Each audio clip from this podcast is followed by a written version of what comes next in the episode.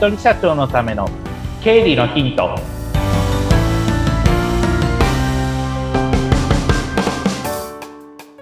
皆さんこんにちは理財実践塾株式会社の池田孝之ですこんにちはインタビュアーの水野弁子です本日もよろしくお願いいたしますよろしくお願いします。さあもうあの前回電子帳簿のお話を伺って本当にもういよいよなんだなって焦りが出てまいりました。はい。はい。あのまだ先の話じゃなくてもう割と目の前に迫ってきてる話なので、うん、えーも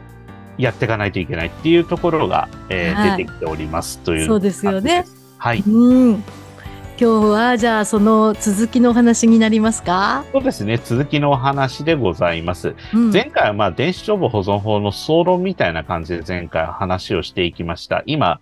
なぜこういう話が出てきているのか、まあデジタル化っていうキーワードを出しましたけれども、はい。デジタル化することでまあ改ざんできないような感じでちゃんとまあ保存することができるようになるよっていうところになってきます。で、その中で前回話した内容としては、その、紙のデータと電子データでもらってる比率ってどのくらいですかみたいな話をしました。はい。おそらく大半の方はまだ紙でもらってるはずです。で、紙じゃなくて電子データでもらえるところは電子データでもらっちゃえばいいんですけれども、やっぱり取引慣習上なかなか変わることはないのかなっていうのは個人的に思います。はい。で、実際に私も試しに電子データで請求書を全部出したんですけれども、なぜか振り込んでくれない人が意外といたりとかして、あれおかしいなと思って、なんでだろうと思って、電子データがまあ、と、届いてるんだけど、ちゃんと社長が認識してないとか、そういったところなのかなと思ったんで、紙でもう一回送り直しをしたら、ちゃんと普通に、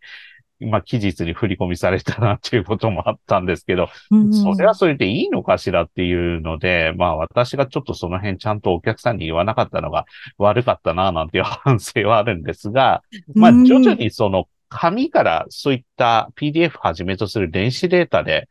保存できるとか送ることができるんだったら電子データで送っちゃった方がいいんですけれども、うん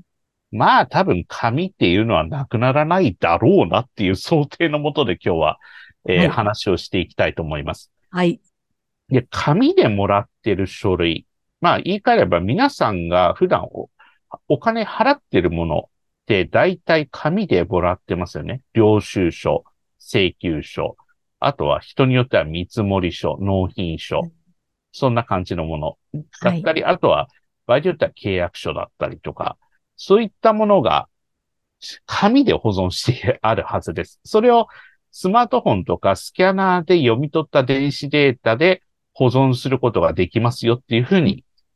電子帳簿保存法の中に、まあ、それが書いてあります。うん。で、私今見てるのが、電子帳簿保存法の始めませんか？書類のスキャナ保存っていうのを見ながら今うん話をしてるんですけれども、はいそこに書いてあるのが、紙の領収書、請求書などは、その書類自体を保存する代わりに、スマートフォンやスキャナーで読み取った電子データを保存することができますって書いてあるんですね。うんはい。ってことは、言い換えれば、そういった紙で来たものは電子データで保存してくださいねっていうことなんですね。はい。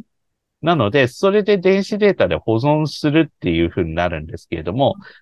国税庁のホームページのところにメリットとして書いてあるのが、まあ一番手のところのメリットが読み取った後の紙の書類を廃棄できるので、紙の書類のファイリング作業や保存スペースが不要になります。うん。結構これ大きいなっていうのは個人的には思うんですね。うん。何せ紙ってもうかさばるんですよ。当たり前ですけど。で、自分ところの書類もやはり1年ので大体もう大きいファイル 1, 冊分は軽くやっぱり入っちゃうので、領収書が私の場合はも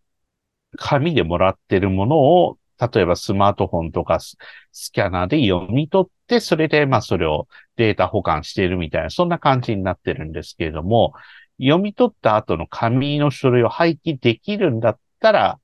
ああ、その方がいいよねっていうところはあると思うんですね。はい。ファイリング作業もめんどくさいし、下手するとクリアファイルにそのまんま領収書を押し込んでそのまんま 見ない、見なかったことにしようみたいなこともやってる人も多分いると思うので、正直。はい。取っといてあるからいいでしょっていうので、うん、あの、そのまんまにしちゃってる方もいるので、それで保存スペースが不要になります。まあ、自宅の、例えば、えー、寝室に置いてある方も、うちのお客さんではいらっしゃるし、場合によってはトランクルーム借りてそこに保存している方もいらっしゃるし、でも、私にそういった、まあ、経理の相談とかってなった時に、池田さん、これ保存しなきゃいけないの？っていう相談が来るんですけど、うん、法律で決められてるから10年間は頑張って保存してねって言って、いつも保存してもらうんですが、そういった、まあ、電子データでスキャナしてあれば、保存スペースが不要になるよっていうのは、どのようなメリットがあるのの中の一番手に書いてあるんですね。はい。うん。で、2番手として、紙で受け取った領収書などをスマートフォンで読み取って経理担当に送付すれば、書類の受け渡しから保存までをスキャナーデータのみでできるので、経理担当もテレワークがしやすくなります。これそうなんですよね。あの、例えば社長だけじゃなくて経理担当者がいらっしゃる会社も聞いてる方の中にはあるかと思うんですけれども、うん、経理担当者ってテレワークってなかなかしづらい。なぜかというと、紙で書類が来るから。で、紙を取る、あの、会社まで取り行って、それでデータ保存して、あとは、まあ、自宅で仕事するみたいなこともあるんですけど、いずれにしても、行かなきゃいけない めんどくささっていうのがあると思うので、うん、そういった、まあ、テレワークができるよっていうところの、まあ、経理担当者としてのメリットっていうのがあるんじゃないでしょうかっていうところが出てきています。うんそして三つ目が、スキャナ保存を始める場合の特別な手続きは原則必要ないので任意のタイミングで始められますということです。まあ昔はその特別な手続きって昔はあったんですけれども、うん、もう今その手続きっていうのが原則必要なくなるので、えー、まあそういったところでは任意のタイミングで始めることができるよってことです。でもこれ言い換えれば、紙じゃなくても電子データで保管してくださいねっていうことを、わざわざこれページ設けられてるってことは何かと言いますと、はい。まあ、ごまかしができないようになるってことですよね。うん。で、まあ、ごまかしてる人は聞いてる方はいらっしゃらないとは思うんですけど、中には、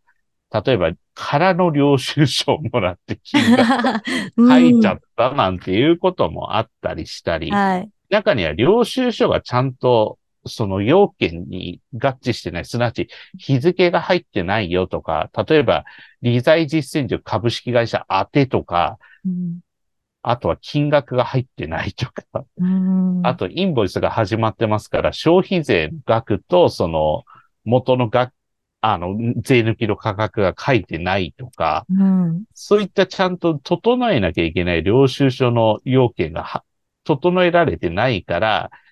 つまり、まあ、ちゃんとやれよっていうことだと思うんですよ。まあ、ちゃんとやってる方多いはずなんですけれども、それでも、やっぱり抜け落ちてたりとか、やっぱりごまかそうとしてる方も少なからずいらっしゃるかなと思うので、まあ、そういった領収書をちゃんと、まあ、スキャナーしておけば、ごまかしは当たり前ですけど、できないわけですよね。うん、そういったごまかしっていうのをちゃんとやら、やらずに、まあ、まっとうに仕事してくださいねっていうことが、まあ、電子データで保管してあればごまかしはできないわけですから、そういったデータの保存っていうのは、もうごまかしをしないっていうことも、僕は目的の一つとして入っているのかなっていうのは、当然あるかなと思います。はい。なので、電子データがあれば、将来的に例えば、じゃあ税、税務署の方が税務調査で入りますねって言った時に税務調査で書類を、まあ、紙の書類を開くんじゃなくて、じゃあ電子データのこれ見せて、これ見せてって言えば、全部見ることができますから、うん、はい。そういった電子データをまあ、見て、それでちゃんとチェックするっていうので、まあ、チェックの効率化っていうことも多分あるんじゃないのかなっていうのは、あの、いろいろ規定を見ながら感じているところではあります。うん。私は今まで、あの、ものすごく真逆なことを行っていて、あの、はい、領収書とかもメールでちゃんと添付されて送られてきたものを、うん、パソコンが苦手だったので、プリントアウトして、それを保存してたっていう感じなんですよね。今まではそれで OK だったと思いますし、紙で見た方が多分安心できる方が多いと思うので、はい、でうん、それはそれで、今までは OK なんですけれども、うん、今後のところでスキャナーっていうことが、スキャンをするっていうキーワードが出てくるんで、必ず、まあ、やらないといけない。それで入力期間っていうのも定められているので、えー、ちゃんとまあ、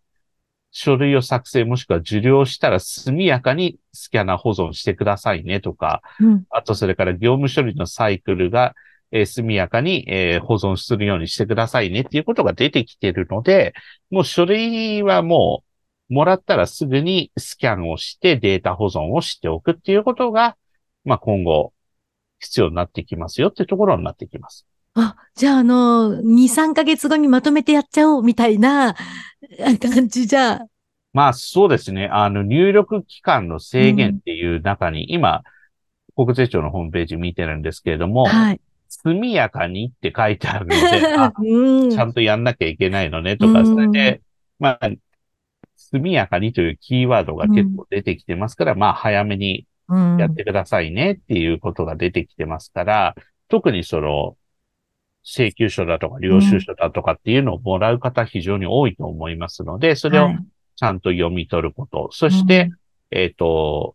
一定の解像度による読み取りって書いてあるから、ちゃんと読めるようにしといてくださいねっていうので、うん、解像度 200dpi 相当で読み取ることっていうので、まあ、A4 の紙にして画素数が300な、何十万画素みたいな感じの話っていうのが、さっき見たらちょっとさっき調べてみたら書いてあったんですけども、うん、まあそういったちゃんと読めるような画像でっていうことですね。まあスキャンとかすると中に読めないものもあったりしますので、うん、それじゃあ何のために保管してるのかわかりませんから、ちゃんと読めるようにしておくことと、カラー画像による読み取りって書いてありますので、うん、ちゃんとカラーで保管してくださいねっていうことが、まあ決められてますという感じです。あ、カラーなんですね。カラーって書いてありますね。あ、そうなんですね。しかも今、あの、私、画素数だなんだって言われると、え、わからないって なってしまうんですけど。そうですよね。あの、そのまんまその文字を今、あの、はい、国税庁に書いてあるホームページの文字を私読みながら今話してるんですけど、200dpi っていうのが、その A4 の A4 で、えっと、画素数が380万。だからそれがじゃあどのくらいなのかってなると、うん、まあ普通にスキャンすれば読み取れるはずなんですが、でもそこは多分家電量販店とかで聞いた方がいいような気がします。うん、私もじゃあそれがどうやればその解像度 200dpi なのかっていうのは私もそこは素人なので、分かりづらいところがあるから、うん、そこはまあ、すでに持ってらっしゃるプリンターとかスキャナーがあれば、それを、まあ見ながら、まあそれがちゃんと要件に整っているのかとか、カラー画像で読み取ることができているのかどうかとか、そういったところはまあ、あの、スキャナーとか持ってらっしゃる方は説明書を一応ご覧いただいた方がよろしいかと思います。うん、要は、ちゃんと見て、きちんとわかるっていうことであれば、きっと大丈夫かなっていうことですかね。まあ、かなりざっくりな解釈だとそうなんですけど、ただ、あの、ちゃんと解像度だとかカラーっていうことは書かれておりますので、うん、そこは、ちゃんと、あの、従ってやっていただかないと困りますっていうところになってきます。ちなみに、あの、あれですかね。例えば、もらってきた飲食店とかだと紙の領収書だったりする、はい、それを、写メを取って、うん、送、メールで送っとくとか、ありなんですかね、はい、それもありですね。写メ、写メでもいいんですかね？そうですね。スマートフォンとかスキャナーで読み取ったって書いてあるので、うん、だから今、ベニコさんおっしゃったように、想定としてはその領収書をそのまんま、例えばスマートフォンで写真撮って、どっかメールかなんかに送ったりとか、なんかデータ保存できるアプリかなんかに保存しておけば、まずは、あの、その辺のところは第一関門としては電子データとしては保存できているっていう状態になるので、うん、あとはそれにプラスして、まあちゃんと、えー、ファイル名とかを書いておくとか、うん、そういったところは、まあ、必要になってきますけれども、ね。うん、画像を撮るっていう点では今おっしゃったやり方で良いと思います。うん。あいろいろ大変ですね、本当に。はい、これから紙がペーパーレスかっていうところがもう、大きな流れの中で出てきているので、それにまあ、対応できるようにこちらも合わせていかないといけないですよねっていうことが、まあ、出てきてます。そうですね。いや、でも、あの、きっとこれも慣れですね。慣れですね、そうですよね。最初は大変ですけど、頑張っていきましょう。はい。頑張って慣れていきましょう。はい。ありがとうございました。ありがとうございました。